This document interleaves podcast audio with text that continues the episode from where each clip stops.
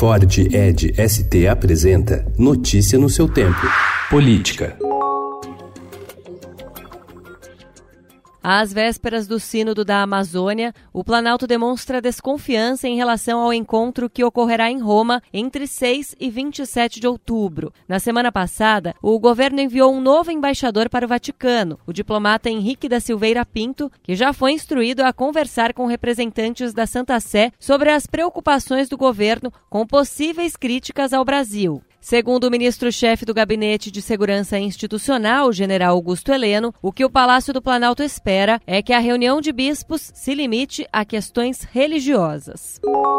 A pedido do presidente da Câmara, Rodrigo Maia, o relator do projeto que trata da lei de abuso de autoridade, o deputado Ricardo Barros, do PP do Paraná, preparou parecer em resposta às pressões para que o presidente Jair Bolsonaro vete a proposta. O documento será entregue a deputados para que rebatam os argumentos de procuradores e do ministro da Justiça, Sérgio Moro, que defenderam vetos a alguns artigos.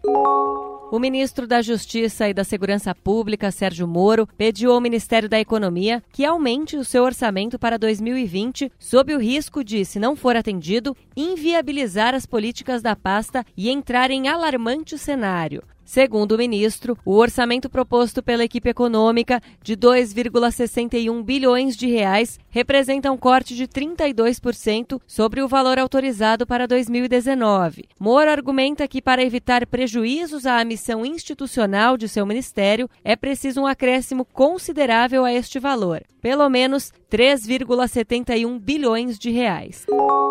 Em relatório conclusivo, a Polícia Federal afirma haver elementos concretos e relevantes da prática dos crimes de corrupção passiva, lavagem de dinheiro e Caixa 2 pelo hoje presidente da Câmara, Rodrigo Maia, e o ex-prefeito do Rio, César Maia. Segundo a PF, pai e filho receberam e tentaram dissimular a origem de 350 mil reais em vantagens indevidas nos anos de 2008 e 2010. Notícia no seu tempo. É um oferecimento de Ford Edge ST, o SUV que coloca performance na sua rotina até na hora de você se informar.